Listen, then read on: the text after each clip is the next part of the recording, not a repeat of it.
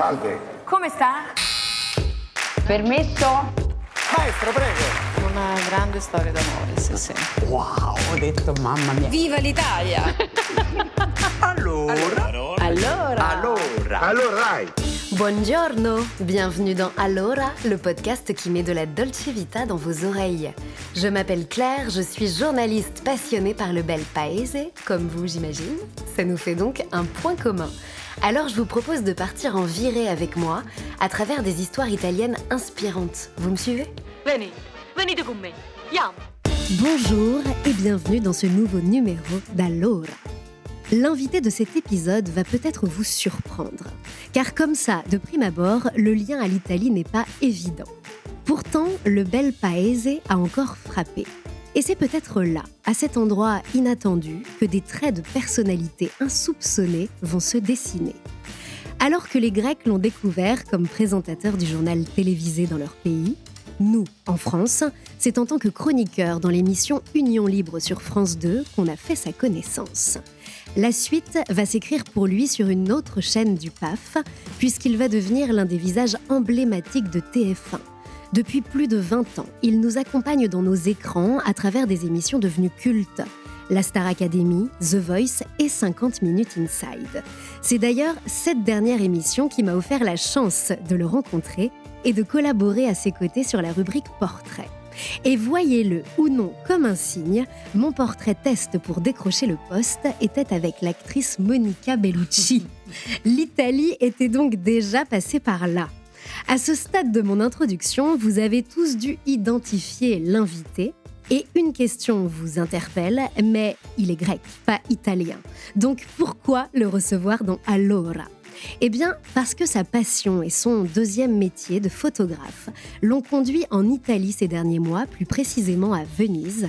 Il y signe une exposition intitulée Regard vénitien, regroupant plus d'une centaine de photographies d'habitants de Venise, immortalisées dans leur quotidien. C'était donc l'occasion rêvée d'aller à sa rencontre, d'autant plus que l'Italie, vous allez le découvrir, a une place singulière dans sa vie. Vous l'avez, j'imagine, reconnu. Je suis très heureuse de vous emmener à la rencontre de Nikos Aliagas. Merci pour cette introduction qui me fait- qui m'a fait voyager. J'ai vu ma vie défiler. Merci Ouais, Claire. ça, 20 ans. Bam je me suis pris pour un Italien. Ça y est, je suis euh, Marcello Mastrogani.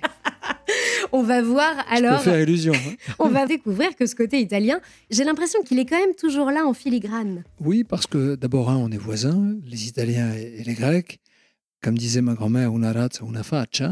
C'est-à-dire que c'est quoi une, une- une race, enfin, c'est pas tout à fait una razza, c'est qu'on ressemble à la, à la même patte, on va dire. Ouais. Et on a la même tête. Mhm. Souvent, on m'a pris pour un Italien, euh, parfois un Espagnol, mais plus un Italien. Et parce que j'ai passé mon enfance à traverser l'Italie pour aller en Grèce, parce que mon père, lorsqu'il était ailleurs, euh, au début des années 60, euh, étant arrivé ici comme un, un travailleur, un immigré, vivait et travaillait avec des Italiens. Donc j'entendais l'italien à la maison. Euh, donc ça fait partie d'une culture, effectivement, qui n'est pas euh, celle de, de- de la culture hellène, hellénistique, mais qui Mhm. finalement est, est la suite de la Grèce. hein. Les- après les Grecs, il y a eu les Romains. Donc Mhm. quelque part, ces deux cultures, je les ai aussi en moi. Oui, et à travers l'histoire, il y a plein de liens. On va l'évoquer justement euh, tout à l'heure. Des haines et des guerres. ouais. Mais oui, aussi. Et, et- et des haines, des passions, et des, des Ouais. amours et parfois Ouais. des guerres. Oui, c'est ça, le tout mêlé. Bon, c'est Mm. une vraie saga. Alors justement, tu l'évoquais euh, il y a quelques secondes, on démarre chaque début d'épisode en posant le décor. On se retrouve à Paris, dans le quartier du Sentier, un quartier historiquement associé au marché du textile, du Mhm. prêt-à-porter, Mhm. qui nous ramène tout droit à ton enfance, puisque tu vivais non loin de là, et ton père, Andreas, y exerçait le métier de tailleur. Mhm. Alors, il a travaillé pour des grands noms de la mode, Christian Dior, Nina Ricci, Guy Laroche, et il réalise aussi des costumes pour un célèbre acteur français et pour un film franco-italien devenu culte Oui. du nom d'une célèbre marque de chapeaux italienne. tu me vois venir, c'est Borsalino avec Alain Delon et Jean-Paul Belmondo. Euh, c'est de l'ordre de l'anecdote, mais quel souvenir tu as de cet épisode dans ton enfance? Parce que c'est pas rien, j'imagine. Écoute, je suis vraiment très jeune, mais l'écho de cette collaboration de mon père, euh, jeune tailleur avec Delon, et de ma mère qui part livrer le costume en métro quand même. Génial. Elle prend le métro et elle tient le costume blanc d'Alain Delon dans une housse qu'elle emmène euh, dans je ne sais plus quelle maison de mode de l'époque. Mhm. et, et Delon, bah, il l'attend. quoi. Bonjour madame. Bonjour, C'est quand même fou comme Et anecdote, et ma non mère, Quand 20 ta mère, elle rentre à la elle a maison. 25 ans, quoi. Voilà. Ouais. Et elle dit J'ai vu Alain Delon. Et donc, j'ai grandi avec ça. J'ai grandi avec une petite photo de Delon. euh, on habitait dans un vraiment tout petit appartement et mon père travaillait euh, dans le salon où je dormais d'ailleurs. Mais Mhm. Mais il y avait une photo de Delon, une petite photo de Delon découpée dans un magazine qui était un peu comme voilà l'ami de la maison. Un emblème, quoi. C'est dingue. hein. C'est possible, finalement. C'est ça aussi ce que ça ça. voulait dire. C'est possible. Ouais, puis j'ai grandi avec. euh, nous, on connaît Delon. Et en fait, j'avais jamais vu Delon. Et en allant à l'école, certains disaient Moi, je suis parti faire euh, du ski ce week-end avec mes parents. Euh, L'autre, il partait en Suisse. Certains étaient partis à Londres. Et moi, j'étais- loisirs. Moi, j'avais rien. Et moi, je disais Non, on connaît Alain Delon. Il est venu à la maison. Je mentais. Et personne ne me croyait. Et, et un jour, j'en suis arrivé aux mains, quoi. Mm. Justement parce qu'on me traitait de menteur. Et disait, ton père connaît pas Delon, de quoi tu parles Alain Delon, on s'en fout, etc. Et un peu moins de trois décennies plus tard, je me retrouve avec Alain Delon, place de la Sorbonne. On doit faire une rentrée de TF1. Il présente, Mhm. euh, je crois, une fiction. Et moi, je présente la Starac. Donc on fait connaissance. Il me dit Je te connais, toi, le beau grec. Je dis Mais attends, monsieur Delon, moi, je suis tremblant devant Delon. Et tout. Bien le sûr. vrai Delon. Bien sûr. Et, euh, Tu lui racontes. et je lui raconte l'histoire. Mais je le raconte presque en, en ayant honte, parce que je me dis, il va pas s'en souvenir, et peut-être que mes parents me, men- me mentaient. Il y a une partie de moi qui doute. Ça se trouve, ils ont grossi le trait. Et puis parce que c'est le doute bah, des enfants qui ne me croyaient pas qui revient. Ouais, c'est ça. Le complexe de l'enfance. Voilà. finalement. et le mec, il me dit, ouais, euh, comment il s'appelait ton père? Le grec, là, le jeune, le beau Appelle-le. Et j'appelle mon père. Et il se parle au téléphone. Waouh. Et c'est super émouvant. Super émouvant. Parce que je vois Delon, il a les larmes aux yeux et il y a une petite voix en moi qui dit T'as vu? Il t'avait pas menti, papa. Ça, c'est des signes de la vie. Oui, et puis après, j'ai rencontré ses enfants, Anthony, Anouchka, Alain Fabien, il n'y a pas longtemps. Et à chaque fois, je dis Comment il va ton père? Mm. Tu vois, voilà. Donc tout ça me, me touche. Mm. Alors, c'est l'Italie par euh, extension, on va dire, par Bien en- ricochet. Bien entendu. Mais c'était Mais c'est la mais- classe. Ouais, c'est ça. C'est la classe. C'est- vrai que c'est une production franco-italienne. Ouais. Mais Et- ça se passe à Marseille. Et à l'époque, mon père, quand il confectionnait ce costume, il y en a eu deux, je crois, un blanc et un autre, rayé ou croisé, ben, il travaillait aussi avec un Italien. Et donc, Oui, parce que la mode italienne. c'était les petites mains, les, les, les- tous ceux qui ont travaillé pour les grandes marques de la mode dans les années 60, c'était des immigrés, Mm. pour la plupart. Sous le grand maître tailleur, il y avait des, des petites mains. Oui, bien sûr. Mon père en faisait partie, et il y avait des Italiens et des Grecs, quoi, surtout. Mm.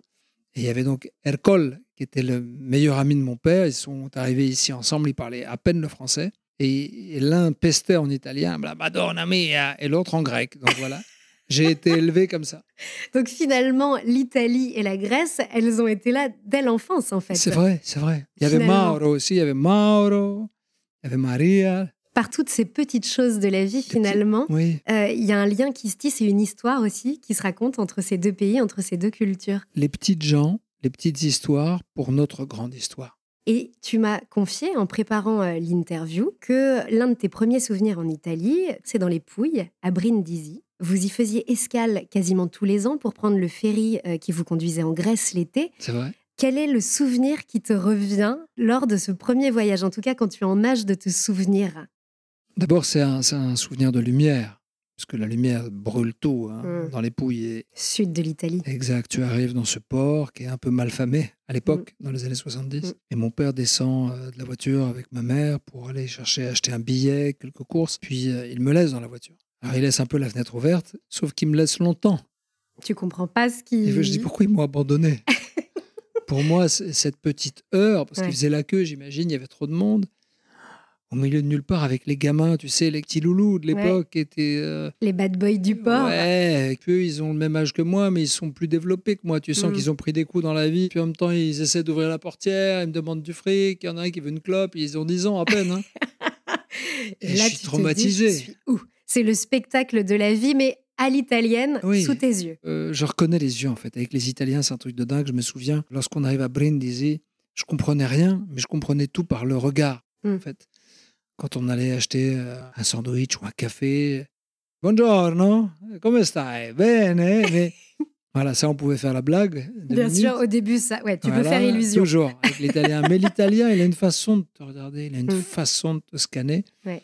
mais qui ressemblait pas mal à, celle des Grecs aussi. En plus, moi, je suis originaire de la Grèce, de la mer Ionienne, c'est-à-dire que je suis Mhm. exactement en face de l'Italie. Ouais. Enfin, c'est c'est un, c'est un bateau qui nous sépare. Encore Mais un oui, lien. je découvrais pour la première fois les gens de l'autre rive, en fait, Ouais. qui finalement ressemblaient tellement aux nôtres. En préparant, tu m'as dit, j'ai revu tout ça après dans des films. Cette scène-là, Oui. quasiment, parce que c'est presque une scène de film, tu la retrouvais dans le cinéma italien, dans des films italiens que tu as pu. euh, Dans des Euh, films des- regardez des, par des la suite des années 50, Mm. dans les films en noir et blanc.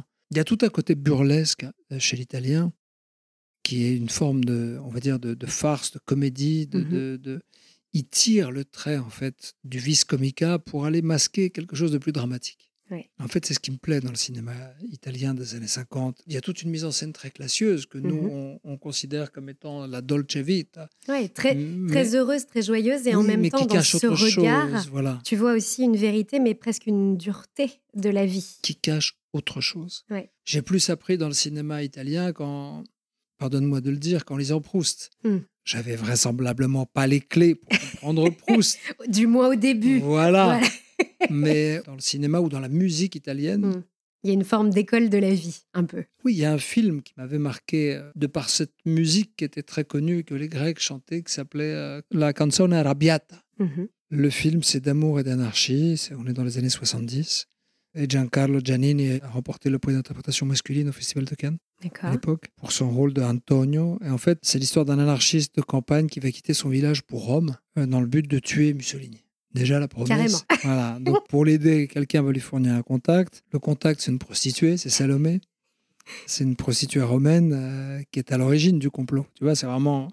Il y a tous les ingrédients. Ouais. Et lui, il va se retrouver dans un lupanar, il va attendre le jour J, mais il va tomber amoureux de Tripolina, qui est une autre pensionnaire. Donc, et là, il va se poser la question est-ce que je vais tuer Mussolini ou est-ce que je vais vivre l'amour de ma vie avec une prostituée? C'est la vraie Ça, question. ça, c'est totalement Ça, c'est l'existence. un imbroglio italien. C'est ça. Il y a que Le les, rocambolesque à l'italienne. ah, il y a- que les Italiens qui peuvent. euh, En fait, c'est à travers une chanson que tu as eu accès à ce film, c'est ça? Exactement. Et cette chanson, elle dit Canto per chi non ha fortuna, canto per me, canto per rabbia questa luna contro di te, contro chi è ricco e non. Après, après, je me perds. C'est canto per chi non ha fortuna, canto per me. C'est le The Voice à l'italienne Ouais. dans le micro d'Allora. Et et- et c'est une chanson en colère. Et elle dit la chanson Je chante pour celui euh, qui n'a pas de, de fortuna, de, de Mhm. chance. Je chante pour moi. Une chanson euh, enfin énervée, on va dire. Mhm. Et en fait, cette chanson m'a accompagné parce que mes parents, ma mère la chantait à la maison. Et elle racontait aussi un peu de ce que tes parents avaient vécu Voilà. en arrivant en France et en, en quittant le- leurs Voilà. origines euh, vois, grecques. ceux qui sont de côté, Ouais. ceux qui n'ont pas un rond, mais qui Mhm. rêvent encore, qui sont un peu énervés. Ouais. Même si mes parents n- n'étaient pas des anarchistes, hein, loin de Non, là. non, bien mais sûr, mais c'est une petite chanson mantra. C'est Nino Rota qui a écrit cette chanson. Et c'est Nino Rota qui a accompagné justement Beaucoup de films euh, des, et- des années 50, 60, 70 même. Mais complètement. Donc c'était un chef d'orchestre, mais aussi un compositeur de musique de film surtout. Exact, Donc il a travaillé avec les plus grands, euh, Fellini pour la Dolce Vita ou la Strada, c'est ça. jusqu'à Francis Ford Coppola pour Le Parrain, René Clément en France pour Plein Immense. Soleil, Immense. ou encore Visconti, Rocco et ses frères.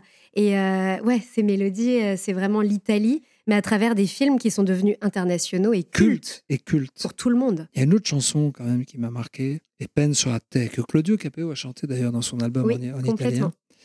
Et c'est une chanson qui m'a marqué parce que je ne savais pas que c'était une chanson italienne. Lorsque je l'ai entendue la première fois, c'était dans une version grecque d'un ami à moi, un immense chanteur qui malheureusement est décédé il y a quelques années, qui s'appelait Lavrendis Macheritsas. Je lui disais, t'as un nom, alors toi, pour faut avoir une mémoire visuelle pour bien. immense artiste, Ouais. amoureux de la musique italienne, et c'était lui qui arrivait à transposer en grec les grandes chansons italiennes, dont cette chanson E penso a te. Et lui, il la chantait en grec et il disait Sarapusa, Tinapo. C'est voilà une grande chanson que je vous conseille d'écouter dans les deux langues. Et tu y as eu accès via la Grèce, mais en fait, elle était d'origine italienne. italienne. à la Mais j'ai mis des années à le savoir. Et un jour où je dîne avec lui, avec Lavrendis, je dis Mais attends, quand est-ce que tu as écrit ça? Mais Il me dit Mais espèce de con, c'est une chanson de Baptiste, et arrête Mais non Arrête on connaît mal, je crois que le public français connaît mal la, la musique italienne. Bah, il On connaît les tubes les plus populaires. Et encore, ils connaissent Mais- Lasciatemi cantare, La Felicita. Toto, voilà, la Felicita, Ouais. les chansons un peu touristiques, grand public. Ouais, bien mais sûr. on connaît pas les chansons. Il faut aller en Italie pour comprendre les Oui, alors justement, aller en Italie. Après ces premières réminiscences italiennes, je te propose d'ouvrir ensemble quelques chapitres de ta vie qui te relient au bel paese. Chaque numéro d'Allora est construit comme un roman que l'on chapitre au fil des épisodes de vie. Cette fois-ci, nous allons débuter par ton actualité parce qu'elle nous emmène tout droit sur les gondoles vénitiennes et c'est plutôt pas mal pour une entrée en la matière. Alors on commence tout de suite par le chapitre 1, intitulé du nom de ton exposition Regard vénitien. Γεια σας, είμαι ο Νίκος Αλιάγας και σας περιμένω στη Βενετία για να μοιραστώ μαζί σας τις φωτογραφίες μου, τα βενετσιάνικα βλέμματα, εδώ στην Fondazione dell'Albero d'Oro. Cette exposition, elle devait durer deux mois et se clôturer en avril dernier. mais victime de son succès, il est encore possible, six mois plus tard, de la découvrir, encore quelques semaines, puisque vous avez jusqu'au 26 novembre pour vous y rendre. 150 de tes photographies sont donc exposées au Palazzo Vendramin Grimani, Grimani. en plein cœur de Venise, le long du Grand Canal. Mhm. Plutôt pas mal, hein, le, le Ça, lieu. ça a de la gueule. Ah ouais, ça a de la gueule. Ce palais, c'est le siège de la Fondazione dell'Albero d'Oro, qui œuvre pour un rayonnement artistique de Venise. Alors, comment cette exposition a-t-elle vu le jour et pourquoi ont-ils choisi un photographe franco-grec bizarre, hein pour mettre en lumière des visages vénitiens? D'abord, la Fondazione dell'Albero d'Oro fait un travail extraordinaire, justement, essaie de mettre en avant à Venise qu'on ne connaît pas nécessairement. Et les artistes qui viennent euh, effectivement euh, présenter leur œuvre et qui viennent aussi euh, y habiter quelques semaines, quelques jours, quelques mois, pour moi c'était plutôt quelques jours, avec pas mal d'allers-retours, en petite résidence, euh, découvrent ou essaient de découvrir une cité des Doges qu'on ne connaît pas. Mhm. Et pour moi, c'était euh, intéressant de mettre en lumière ceux qu'on ne voit pas quand on arrive à Venise. Ceux qui rasent presque les murs Mhm. euh, quand les touristes font du bruit. Ceux qui et- fuient les flashs habituellement. Exact. Pendant que les uns font des selfies avec des perches, ben eux, tu les vois pas, ils baissent la tête et ils essaient de, de se faufiler et de trouver une place pour arriver à bon port. Voilà, je, je suis allé voir les artisans, c'est très intime de, de leur donner euh, la parole et, et de les photographier. Il y a toute une transmission aussi Oui. à travers ces photos que tu perçois. et des héros silencieux. Hmm. C'est-à-dire que tu as des Vénitiens qui sont devenus des Vénitiens, comme cette Allemande qui a fait ses études ici euh, aux Beaux-Arts et qui maintenant, depuis 20 ans, euh, crée ses propres chaussures dans une ruelle perdue du, du Campo euh, Comme Pielo del Sol. Non, c'est pas ça Je crois que Oui. tu parles de Gabriel. Exactement. Parce que justement, j'ai vu ces photos. Ah. Certes, je ne suis pas allée à Venise, mais j'ai vu certaines de ces photos. Et pour les présenter un peu, pour que les gens se les imaginent, il y a donc par exemple Gabriele, qui est créatrice de chaussures sur le Campiello del Sol, tu en parlais. Exact. Il y a Vincenzo, l'organiste de la Chiesa San Cassiano. Extraordinaire. Il est à Saint-Cassien, il est. Sublime. Alberto, le barbier depuis trois générations dans sa famille. Exact. Il y a aussi une comtesse de plus de 90 ans qui est la plus grande collectionneuse d'éventails au monde. Impressionnant. C'est ouf. qui parle un français, mais, mais, mais, mais à, te, à te laisser sans voix d'ailleurs. J'ai parfois l'impression qu'ils connaissent mieux la culture française que nous connaissons nous-mêmes la culture italienne. Mais j'ai aussi appris qu'il y avait des Grecs depuis le XVIe siècle Mhm. qui avaient fui l'Empire ottoman turc, qui ont construit une église orthodoxe là-bas. Donc il y avait tout un périple un peu invisible à trouver comme une sorte de fil d'Ariane qui mêlait à la fois Byzance, qui mêlait la culture française, euh, napoléonienne et peut-être même antérieure ou postérieure. Toutes ces personnalités euh, de l'histoire, des arts, de la musique, euh, de la littérature qui sont venues à Venise comme un fantasme, comme on, on cherche un Graal, Mm. comme on cherche un trésor qui n'existe pas. À Venise, on vient pour se retrouver face à son miroir.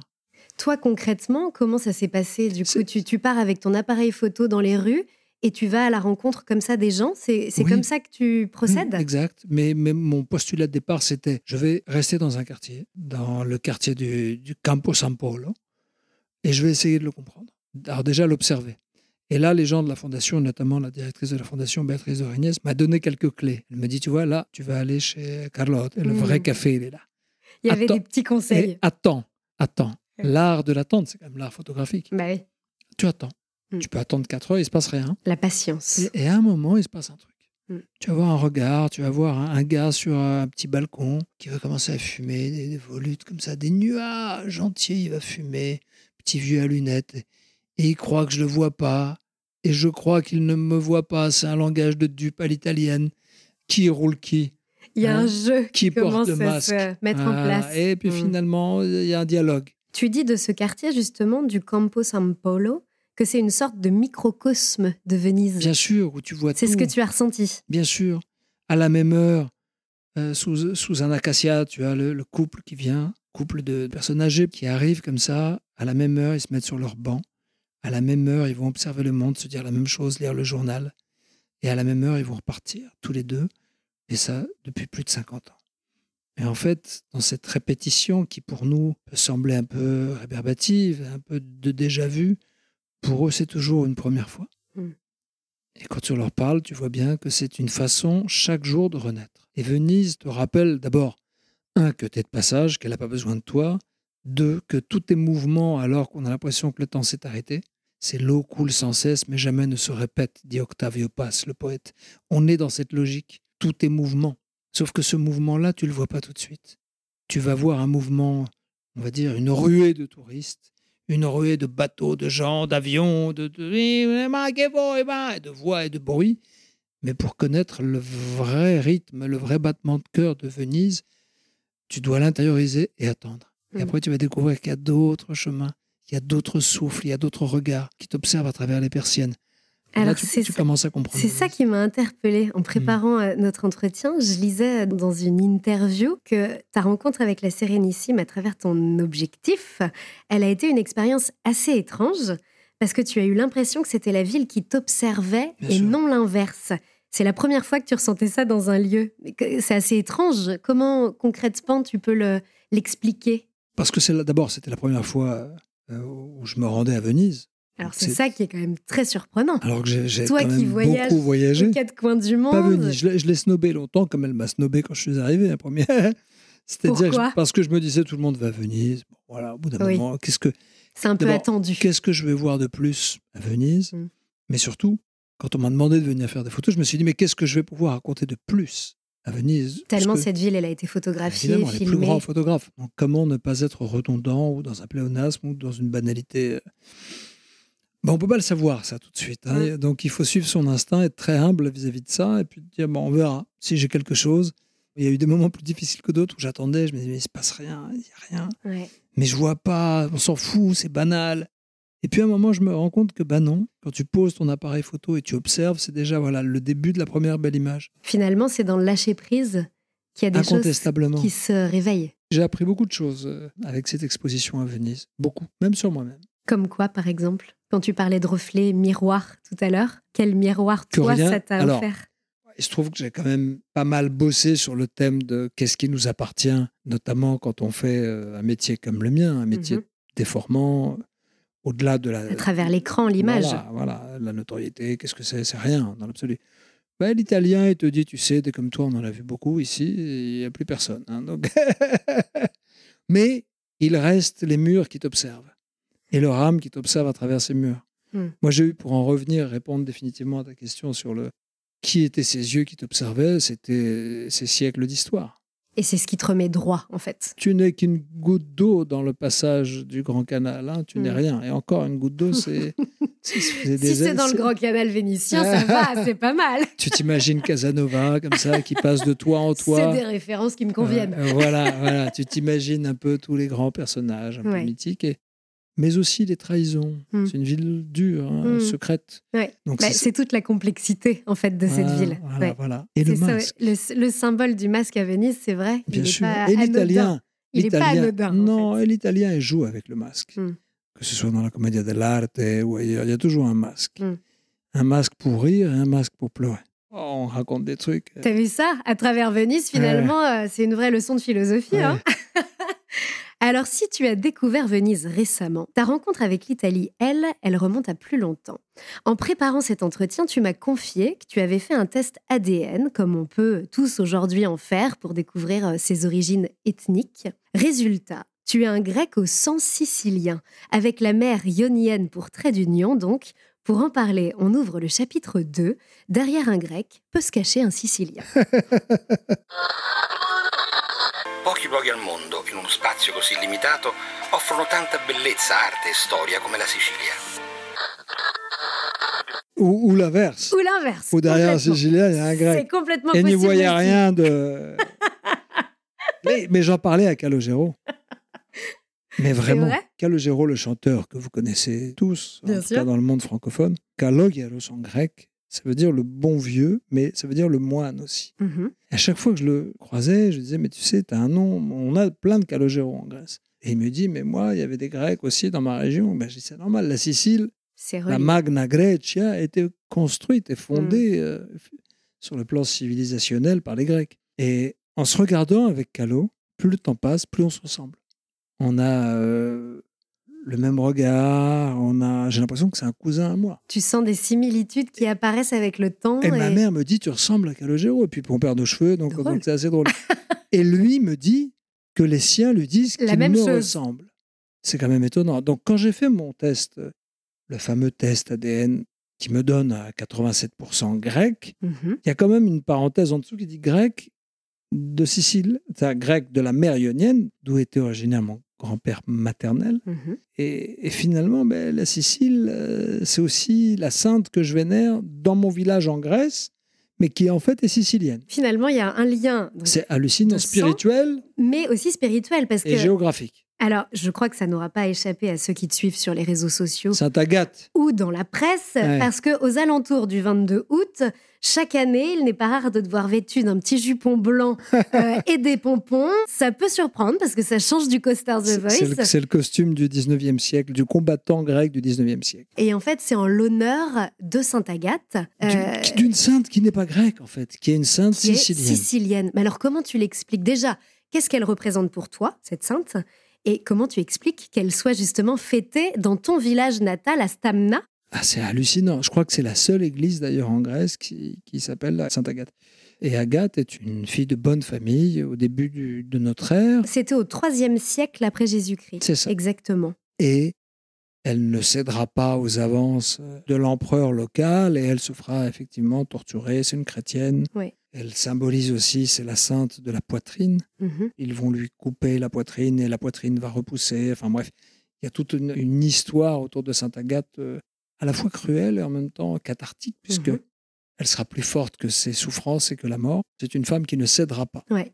Mais alors, sainte, dont le destin qui- est lié à Catane, en Sicile, Euh, mais comment elle se retrouve à être je célébrée rien. dans ton village natal, à Stamna? C'est fou. Pour la petite histoire, c'est un moine, un Calogero, qui On y a- revient.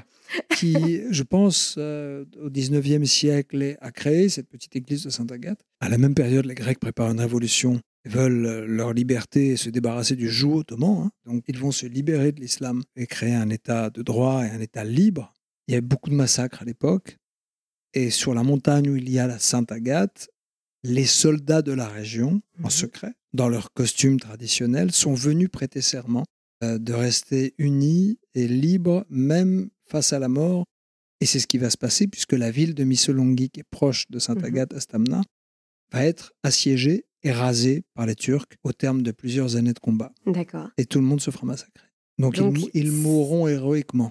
Et c'est ce lien-là, finalement, à cette sûr. sainte qui se crée. Si tu veux, Sainte Agathe est témoin de leur promesse de rester jusqu'au bout digne et libre, même dans le massacre. C'est ce que je revis en mettant le costume traditionnel. Donc c'est une fête à la fois historique, mais aussi spirituelle pour Mm. moi. Et c'est cette connexion-là, finalement, qui te relie aussi Voilà. euh, à elle. Et alors- donc à la Sicile. Ce qui est fou, c'est que le reliquaire qui est encore à, à Catane, on le sort pour honorer Sainte Agathe. Alors à Catane, c'est pas en août, C'est le mais 5 c'est le février. 5 février. En fait, la Sainte Agathe, c'est le Exactement. 5 février. Complètement. Même en Grèce. Elle a ces deux moments dans l'année. Voilà, elle en a deux en Grèce. Et alors, en Sicile, Sainte Agathe, on la sort aussi pour calmer les fureurs de l'Etna. Bien sûr. C'est fou ça, elle aurait le pouvoir de calmer les coulées de lave. Mais, mais je Et a priori, ça marche. ça marche. C'est quand même Je l'ai dingue. vu sur YouTube, je chialais. Je...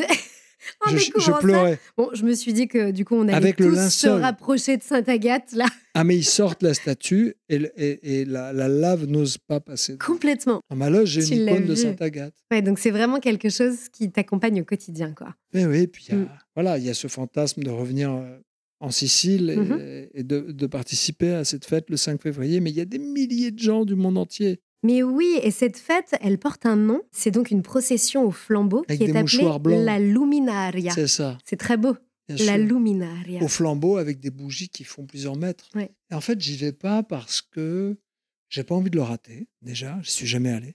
J'ai envie de le vivre à fond et être aux premières loges. Oui, c'est ça. Et j'ai envie d'y aller Et même de avec- choisir ce moment. et d'y aller avec mon costume traditionnel Mm. grec. Alors ça va faire drôle, hein, mais, mais de, de Il y faire aura une forme de, de lien qui Bien sera sûr. fait comme ça. Voilà, nous Ouais. sommes aussi des adorateurs et des pèlerins de Ouais. Sainte Agathe. Et je voudrais venir même avec mes cousins du, du bled, en fait, Mhm. et arriver comme des blédards. Oui, c'est ça, mais organiser ce moment, Voilà, en il faut le le faire bien. prévoir. Quoi. Ouais. Alors il y a ça, ou alors arriver en photographe. Alors, dans les liens qui t'unissent à la Sicile, il y a ces liens de sang, on le voyait, il y a Sainte Agathe.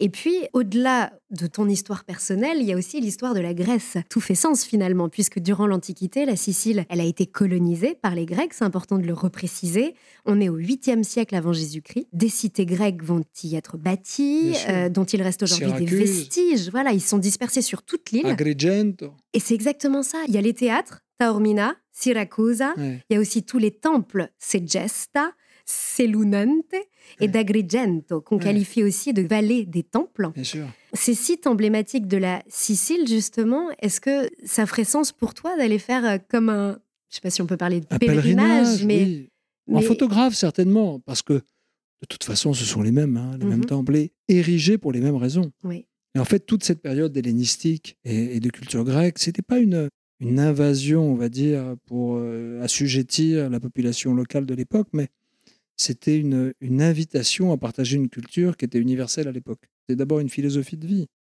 Pythagore, je crois, est mort là-bas. Et il, est, il est mort euh, en Calabre. À Calabre. Il a été assassiné d'ailleurs là-bas. Complètement. par- parce qu'on considérait Ses écoles de pensée dérangeaient voilà, que c'était Et- une secte. complètement. Mais, mais, mais beaucoup. Et il y a aussi Archimède. C'est toi qui me le faisais découvrir. sûr. Eu- Scientifique Eureka. grec est né à Syracuse. Bien sûr, bien sûr. Donc, au bout d'un moment, euh, nos identités, euh, on va dire, euh, contemporaines, de je suis italien, je suis grec, ça veut rien dire. Hmm. Ce qui compte, c'est euh, l'énergie des gens et des civilisations de passage qui ont construit de telles idées, on va dire, parce que un temple, c'est une idée, avant Mhm. toute chose.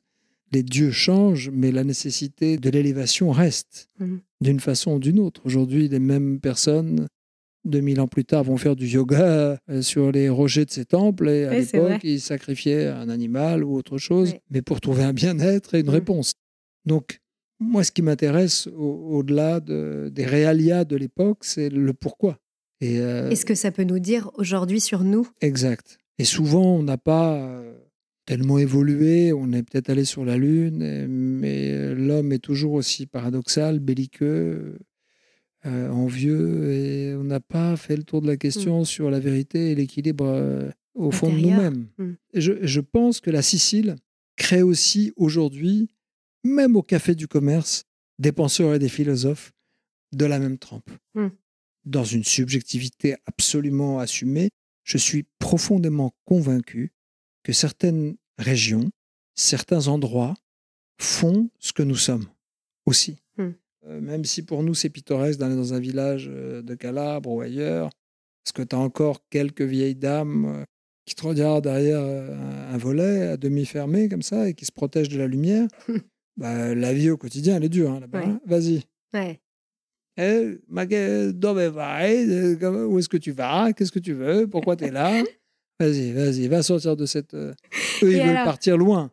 Face à ces gens, tu parles un, peu italien. Oui, je le comprends parfaitement, mais je le parle pas. Bien. Là où ça peut te sauver, et je l'ai découvert grâce à toi, tu me disais, mais il y a encore des villages qui sont Hellénophone, bien sûr, hellénophones. bien sûr. Ils Et en grec. fait, j'ai découvert, c'est surtout en vérité dans l'Italie du Sud, Hmm, en Calabre et dans les Pouilles, qu'on parle le grico. Le grec, oui. Et c'est un dialecte issu du grec moderne qui est en voie de disparition, mais que dans certains villages, euh, on parle encore. Et alors, j'ai lu que les Grecs, en tout cas, l'appellent le cato-italiotica. Ça veut dire l'italien méridional. C'est ça ou pas? Alors, prononcé très mal, hein, mais- Le, le canto italiotico. Oui, voilà. En fait, c'est l'italien d'en bas. Donc, ça veut dire que là-bas, tu peux être euh, fluent avec tes bribes d'italien Oui. et ton grec. Ou alors, je peux, là, aller, je peux aller vivre là-bas. Mais et surtout, ils ont une chanson que connaissent quasiment tous les Grecs Mhm. et qui s'appelle Andramoupae, C'est ça le, le titre. D'accord. C'est la femme de l'émigré qui pleure sur la rive et qui dit Mon mari est parti. Donc c'est une chanson grecque, mais qui est connue des Italiens justement de euh, ces endroits dont on se parle, qui parlent le greco. Mais c'est un grec italien en fait. C'est fou. Et il dit ça. Telo na briazefto na mi pensefo. Li artasia evo ina cantaliso. Et en fait, je le comprends pas, mais je le devine. Hmm, Et c'est un grec, en fait, archaïsant que je devine comme la fin d'une époque où on parlait encore le grec et qui est très émouvant. Et c'est très assez émouvant. instinctif finalement. Tes oreilles le, le comprennent quoi. Et il y a cette version de Haris Alexiou qui est pour moi la plus grande chanteuse de Grèce, qui est la Barbara grecque D'accord. Et qui interprète cette euh, Cette ch- chanson. chanson euh, avec toutes ses tripes et tout son être.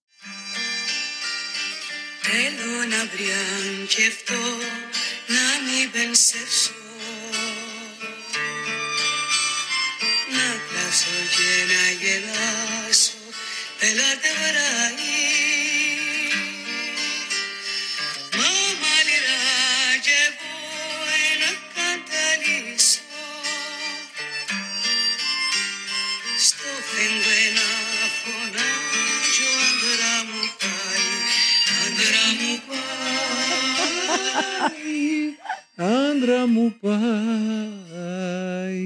Ça me fait chialer de toute façon. Ce qui est fou, c'est que ça, c'est une chanson que toi, tu connais et qui t'a accompagné. Bien sûr, bien sûr. Et qui est le témoignage, justement. Ma mère l'écoutait. Toujours de ce lien. Euh, Entre la Sicile et la Grèce. Eh, c'est hein. fou, quand même. Elle m'a toujours ému, cette chanson, toujours. Il y a une autrice qui, je pense, fait sens, justement, avec tout ce que tu euh, nous racontes.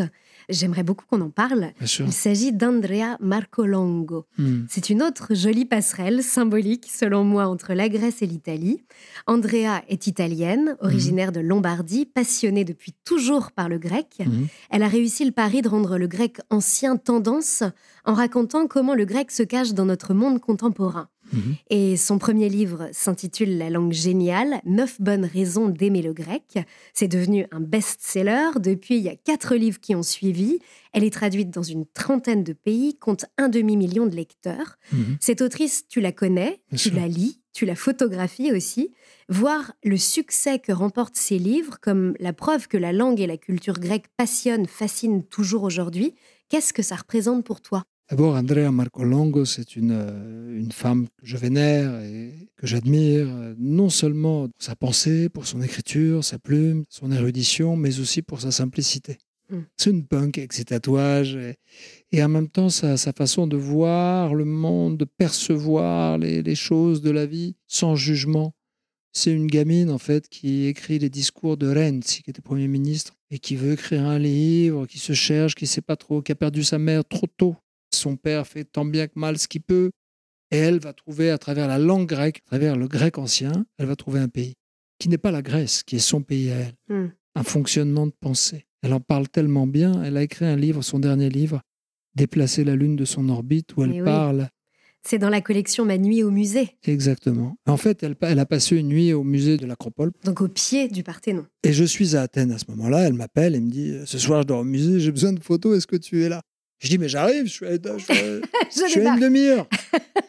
Donc je prends mon taxi, j'arrive, je fais les photos, puis elle va dormir toute seule. Je la laisse toute seule dans un musée face au Mm. Parthénon, Ouais. sur un petit lit de camp. Et, euh, et là, elle va écrire toute la nuit. Elle va écrire un ouvrage extraordinaire, vraiment que je vous conseille. Et c'est une Italienne qui a compris et qui a exploré la culture grecque mieux que peut-être euh, certains Grecs. C'est la conscience humaine en fait qu'elle explore, et c'est ce qu'ont voulu, je crois, et rechercher les Grecs aussi dans l'Antiquité. C'était c'est quoi ta conscience, ta vérité? Si tout devait s'arrêter maintenant, qu'est-ce que tu as appris de tout ça?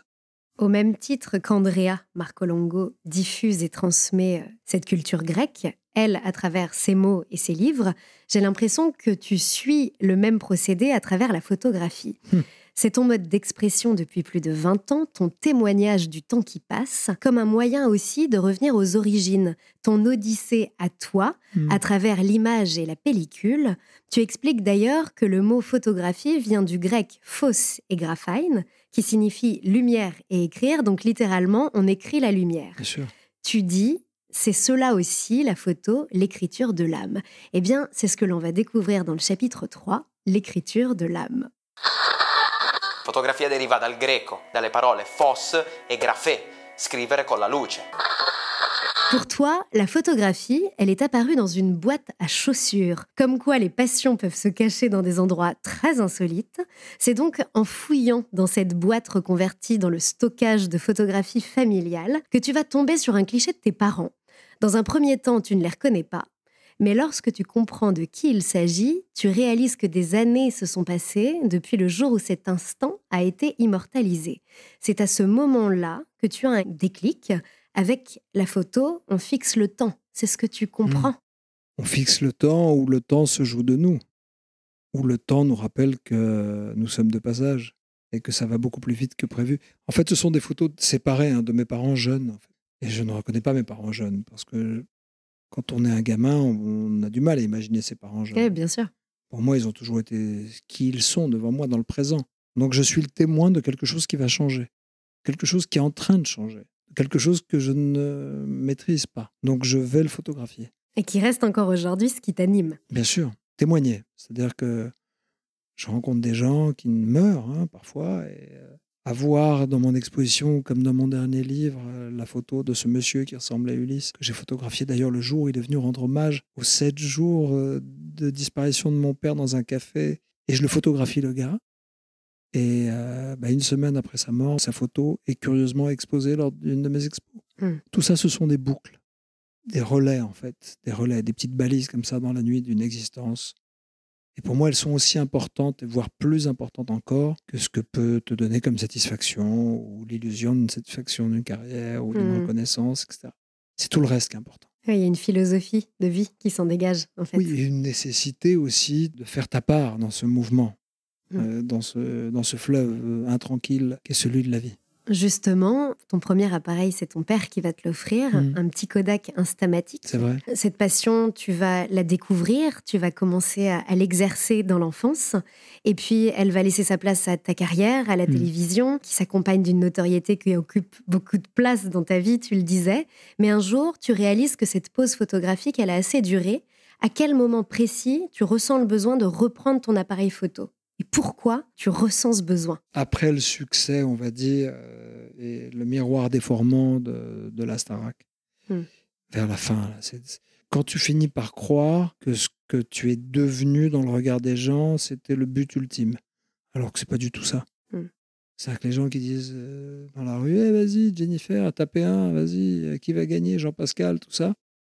Et là, je me dis, oula, Et là, tu sens qu'il y a quelque chose qui est plus connecté oui, que ça complètement. n'est- que ça n'est plus moi, oui, et que je suis en train de me perdre. Alors au début, tu prends du plaisir. hein, Bien sûr. je viens d'avoir 30 ans, 31, 32 ans, tu te dis, c'est pas, tu deviens pas dingue parce que j'ai jamais été dingue au sens, j'ai jamais été dupe. Donc euh, j'ai joué le jeu et j'ai pris système. du plaisir. Voilà. Mm. Le système, tu utilises et le système, à un moment, bah, il te jette, hein, c'est comme ça, c'est comme tout le monde. Bon. Sauf que des fois, de ce, système, il te dépasse, en fait. il te dépasse de toute façon. On me disait alors, t'es content de te voir à la télé? Je disais non, c'est le monsieur de mon travail.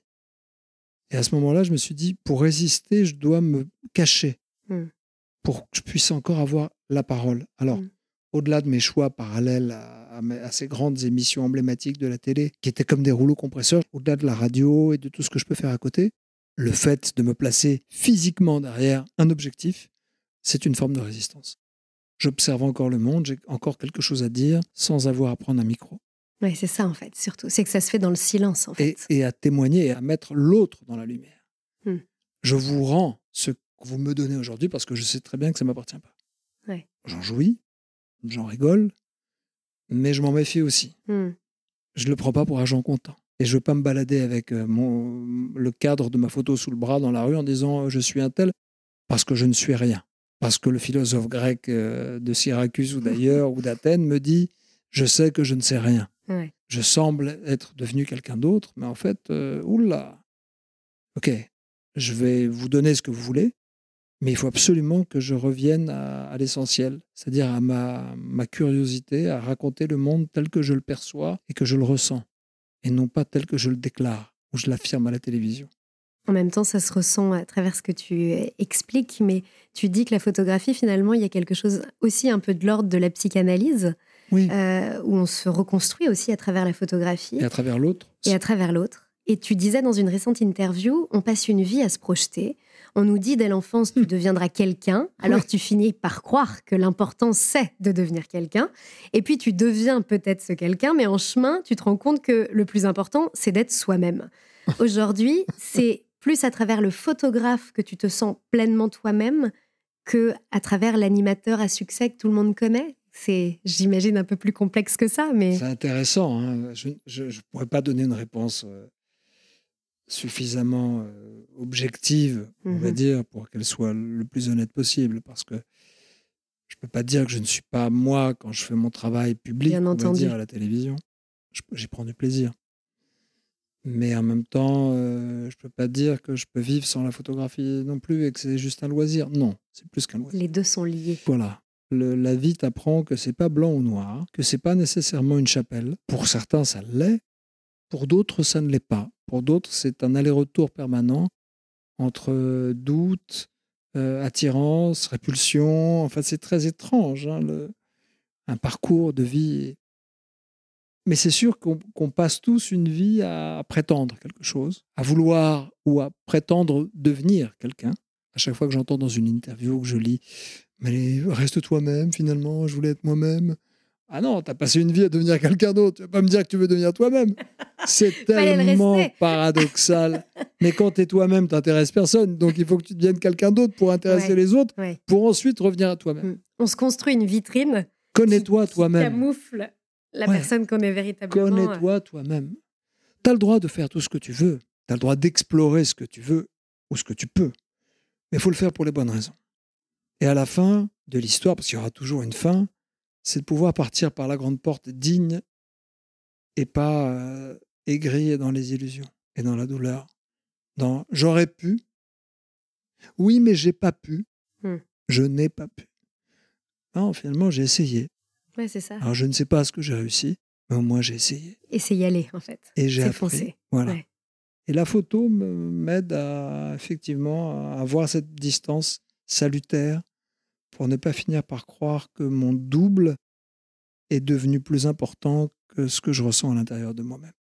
Il y a aussi, à travers la photographie, on l'évoquait tout à l'heure, ton odyssée à toi, euh, ton odyssée euh, vers la Grèce, parce que ce que je ressens, c'est que à travers tes photographies, dans tes livres de photographie, comme c'est le cas dans le tout dernier que tu as sorti, Le spleen d'Ulysse, aux éditions de La Martinière, euh, qui était aussi accompagné d'une exposition à l'abbaye de Jumièges, il y a énormément de photographies euh, de ta Grèce. Ce sont des témoignages sans filtre de ta vision de, de ta Grèce. Euh, on va à Hydra, Sifnos, Athènes, Messolongi ou Stamna. Tu le prononces bien, langue. Ah, pas mal. Ouf Mais on va pas qu'en Grèce, on va aussi au Costa Rica, on va à Cuba, on va partout. Et aussi, et c'est là où moi ça m'intéresse, En en, Italie. Italie. On va en Italie aussi. Évidemment. Il y a notamment une photo qui Ouais. s'appelle La mélancolie, qui est prise à Capri, sur laquelle tu saisis le regard d'un vendeur de tickets pour des ferries qui sont prêts à embarquer pour, euh, pour l'île Mhm. de Capri. Et c'est très intéressant parce qu'en fait, euh, on parle de Giro sull'isola, et en fait, on voit dans ce regard que tout le monde passe de- devant lui pour partir en voyage. Tout le monde part sauf lui. Ben oui, en fait, c'est ça. Et c'est ça que tu as réussi à capter dur, sur cette ça, hein. photo. Ouais. C'est dur, elle est dure. En fait, j'étais là-bas avec ma femme et des amis, on était partis en week-end. Et en descendant, euh, j'avais envie de pleurer pour ce gars. Pourtant, il souriait, il fumait ses cigarettes. À ce moment-là, il ne fume pas. Mais il y avait une tristesse en lui. Il coupait ses tickets, comme ça, il donnait des, des centaines de touristes américains, des groupes. C'était avant le Covid. Et, et lui, il était là, enfermé dans, dans ses illusions, dans ses rêves.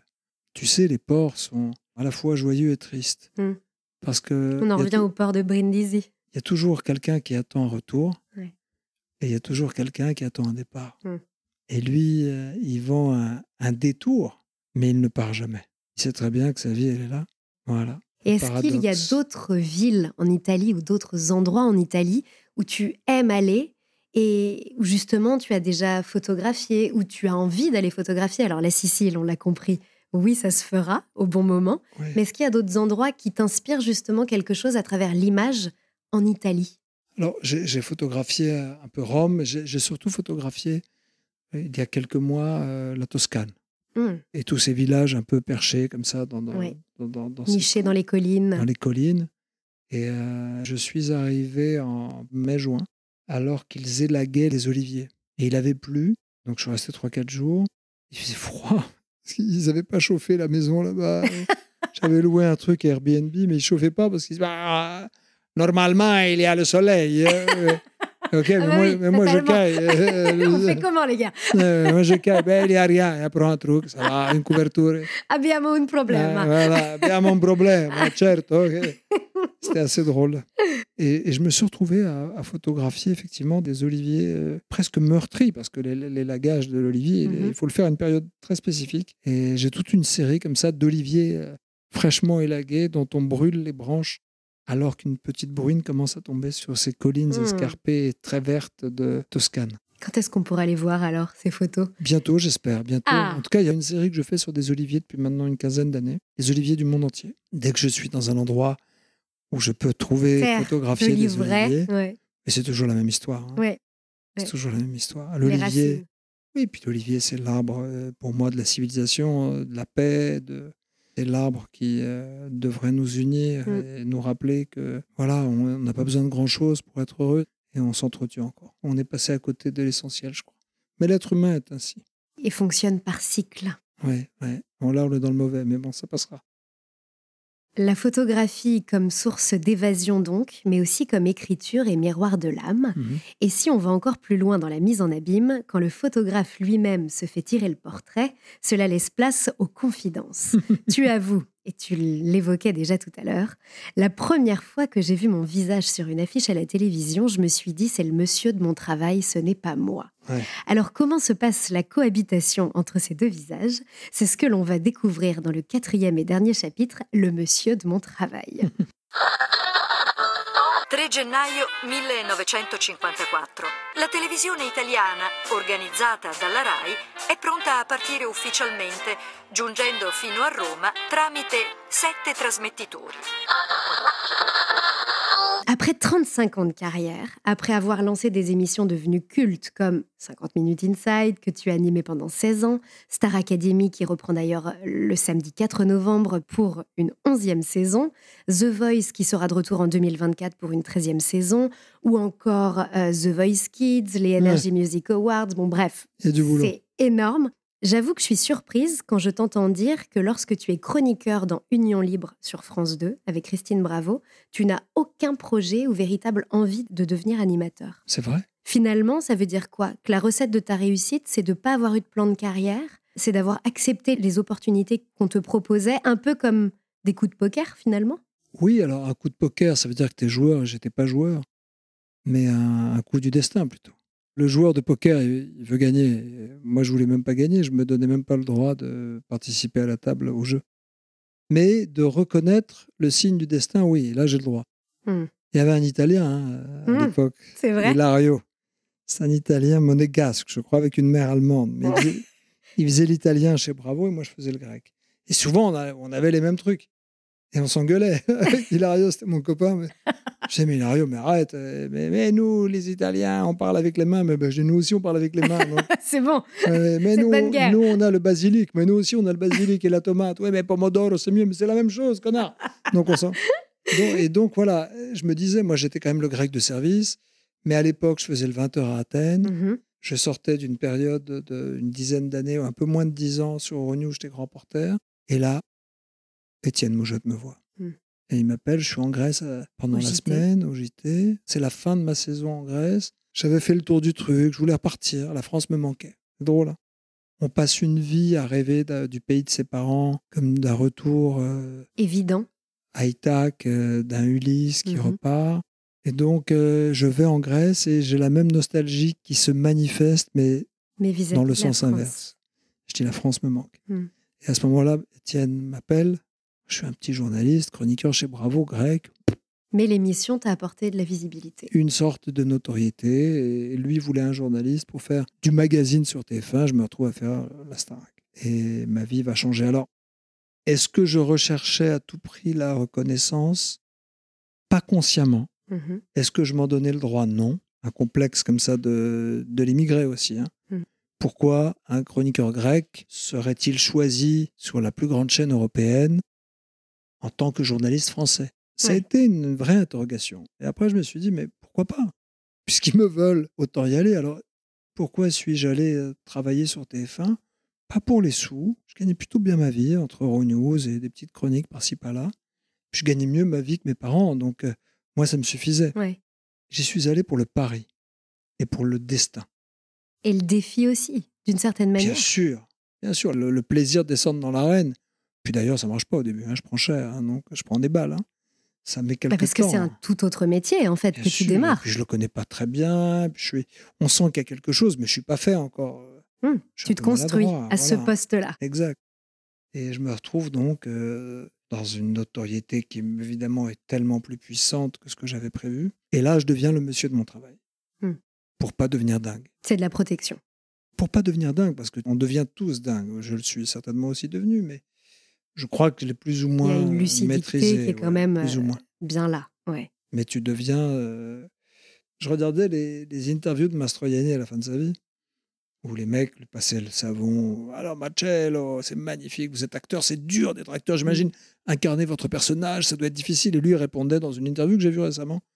Mais qu'est-ce que vous racontez? Je me réveille et je rentre dans ma voiture. Je, je prends l'accent de mon père. hein, en gros. Mais il parlait avec un accent. Entre le grec et l'italien. Ouais, ouais. J'arrive sur le plateau, on me demande ça va, si je fais caca, si je veux un café. Il me maquille, je dors, je m'ennuie et après je fais mon personnage, je rentre chez moi. Il y a pire comme métier. hein, voilà. c'est vrai. Et en fait, c'est alors qu'il savait très bien que c'est une star. Bien hein, sûr. Voilà, un jeune premier, tout, tout, tout. Mais la façon dont il, euh, non pas ridiculisait ce qu'il était devenu, mais à, à remettre à, à sa juste échelle. Voilà, c'est qu'un métier d'acteur, donc, bah, c'était déjà une, une petite victoire sur l'illusion que peut donner ce métier. Ouais, Et j'essaie de montrer qu'on a tous la même vie finalement. Enfin, Oui, la même vie. Euh, chacun avec des histoires Oui, euh, parallèles, et mais la fin, on qu'on rencontre les mêmes difficultés. Et à la fin, il reste rien. Mm. C'est ça qu'il te disait. Ouais, ouais. Ok, so what? Et alors? Voilà, Il est mort, Mastroianni. Et nous, on en parle et demander à la nouvelle génération qui était Mastroianni, 9 sur 10 ne sauront pas. Mais c'est la vie. C'est comme ça. De toutes les personnalités que tu as rencontrées euh, à travers ce métier, il y a eu des Italiens. Bien sûr. Est-ce qu'il y en a certains qui t'ont marqué, dont tu retiens une forme de philosophie de vie ou, Oui. ou des souvenirs marquants? Ça, ça serait lesquels? Oh, il y en a quelques-uns. Si tu dois en, en citer un ou deux. Alors, il y a un Italien américain avec qui j'ai passé des bons moments en Grèce. On avait passé un peu de vacances ensemble par un hasard de circonstances chez une amie grecque. C'était Robert De Niro. Ah Dingue, hein T'as passé du temps avec passé du Robert temps avec De. Robert De Niro. Fou. On a passé dix jours avec Travolta et Robert De Niro chez une amie grecque. On a voyagé un peu sur les îles, etc. Et le gars, on parlait de ça, justement, on parlait de nos ancêtres. Et à un moment, je l'emmène De Niro sur l'île de Skiros. Mhm. Et on arrive, euh, il cherchait un restaurant. Et je dis, mais quel restaurant? Un truc de luxe? Non, non, non, non. Un truc où il y avait un moulin, il me dit, où j'étais venu quand j'avais 20 ans. Et il y avait un, un vieux cuisinier qui avait deux filles, deux sœurs qui m'avaient fait à manger. Et j'ai jamais mangé une salade aussi bonne de ma vie quand j'étais pas encore de Niro. Et il recherchait ça. Et il voulait ça. La simplicité de ce moment et la puissance de ces instants. Et là, c'était l'italien qui parlait, c'était Ouais. pas la star. Ouais. Ça, ça m'avait marqué. Et puis, Umberto Eco, Ah, l'auteur, l'écrivain. Oui, oui, oui. On parlait de philosophie, de ce que nous rapporte la, la puissance d'un livre et des mots et de la résistance. Comment résiste un auteur aujourd'hui? C'était fort avec. Quoi. J'ai eu un- Il est mort quelques temps plus tard.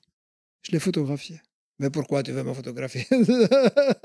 Perqué Mais pourquoi Mais non, il parlait, il parlait français. Il parlait un français un peu. Il parlait mieux français que je ne parlais italien.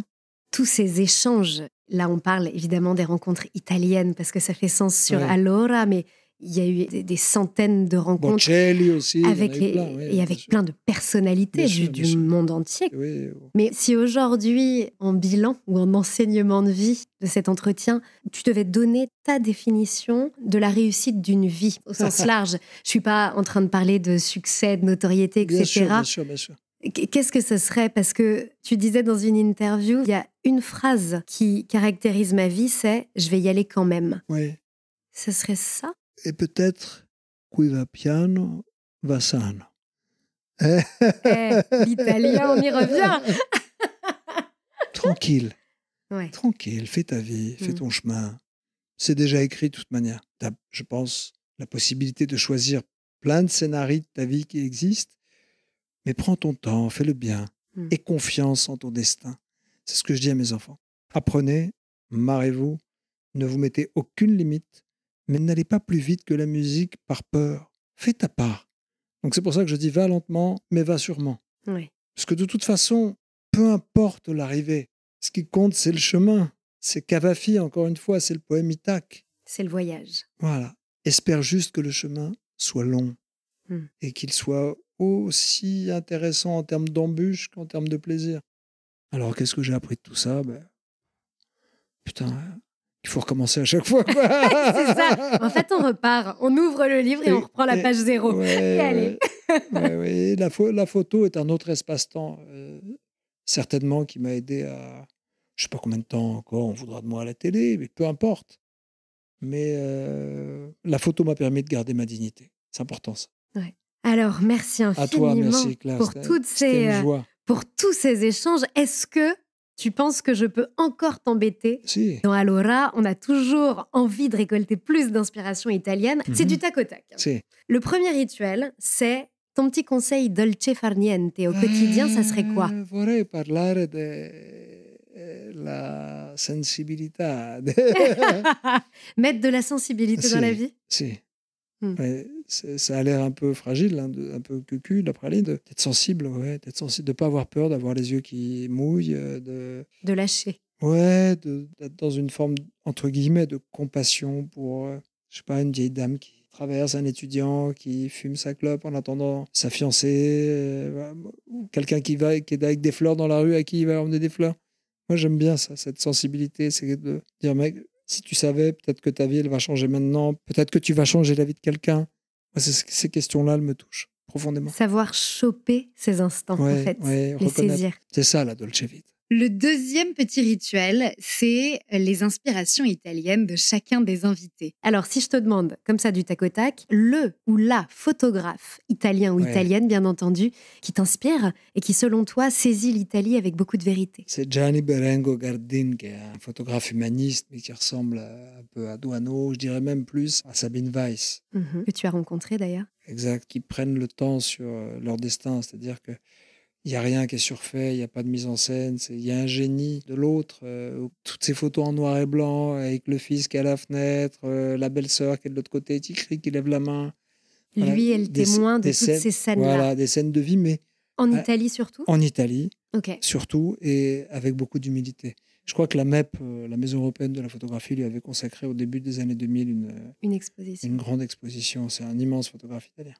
Le plat qui te transporte en Italie, ta Madeleine de Proust à toi à l'italienne. Ah. Et c'est un verre de Chianti, je dirais, plus qu'un Ah, plat. on aime ouais, C'est l'heure de l'apéro Ah ouais, c'est un bon verre de Chianti. un bon verre de Chianti avec un petit, un petit fromage avec la truffe, là. Ouais, Un peu fumé, Mhm. bien, quoi. T'as pas besoin de grand-chose d'autre. ouais, ça c'est l'Italie. Hein. L'objet typiquement italien qu'au quotidien tu utilises, ou l'habitude italienne. Ah, une habitude italienne Je sais pas. Je crois que j'ai pas la panoplie de, de l'italien classique. oui, c'est mais- ça. Toi, tu as la panoplie du grec. On peut pas Ouais, tout avoir. Non, on peut pas, je peux pas, je peux pas. Non, mais j'écoute beaucoup de Einaudi, Ludovico. Ouais, le par exemple. pianiste. Voilà, le compositeur, pianiste, il m'émeut. C'est le- le compositeur des sûr. films de Toledano et Nakash, beaucoup. Et, euh, Donc ouais. j'écoute un tous les, quasiment tous les matins. Donc euh, ça, c'est ta petite habitude italienne. petite Madeleine. Eh, tu vois, il y en a une. Il y en a. Il y en a. À côté des Grecs, il y a une place pour Voilà. l'Italie. Et la personnalité italienne que tu verrais bien derrière ce micro pour un prochain épisode. Ah, Est-ce que ça serait Andrea, du coup, Marcolongo? Andrea Marcolongo, certo. On en parlait euh, tout à Elle est l'heure. immense, c'est une femme euh, extraordinaire. Elle est en train de devenir maman, là. Bientôt maman. Et euh, alors, euh, que- j'attends que le bébé naisse Voilà, et, je, que- et je la contacte. J'espère que je ferai tout, en tout cas, pour que tu l'aies. C'est une, c'est une sacrée fille. euh. Avec grand plaisir. Merci Merci. infiniment, vraiment. Je, je sais à quel point ton emploi du temps, il est chargé, Pour toi, il est dense. Ma chère Claire, Donc, euh, ouais, mais j'ai eu de la chance. J'ai eu beaucoup, moi qui ai eu beaucoup de chance. chance. eu de Fortuna. la chance dans Fortuna de te rencontrer déjà. On a passé beaucoup de temps ensemble à travailler ensemble. Bah oui. Et je l'oublie pas. Et aujourd'hui, je n'avais pas l'impression de travailler, j'avais l'impression de, de continuer le voyage. Donc merci à toi. Bah, merci Et bonne chance dans infiniment. Oui, Bon. merci beaucoup. À bientôt. Ciao, certo. Il mec, il sait Ciao. dire que ça. Et ciao. Eh, ciao, eh, ciao, eh, ciao, eh, ciao, eh, come- come stai? Allez, ciao. per cortesia. Ils sont forts, ils sont trop forts, les Rital. Trop, trop forts. Allez, arrivederci. Arrivederci, arrivederci. Très jolie chanson d'ailleurs de Benjamin Biolay. euh, Cet entretien qui n'en finit ouais, plus. Benjamin Biolay qui salue son beau-père, euh, Ouais. son ex-beau-père Mastroianni. Mastroianni. Et il y a cette chanson qui dit Arrivederci, il faut que tu l'écoutes.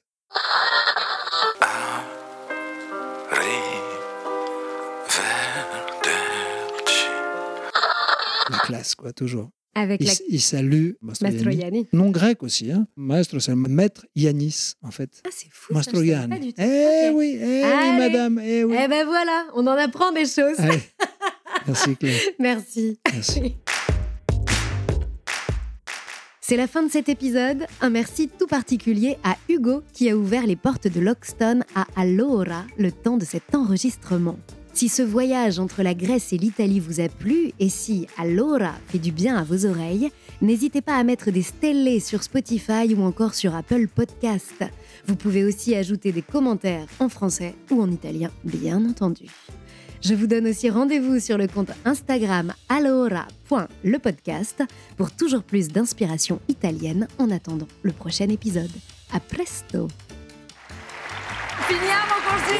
Allora, un podcast à retrouver sur toutes les plateformes d'écoute. Tanti applausi. Ciao! Meraviglioso.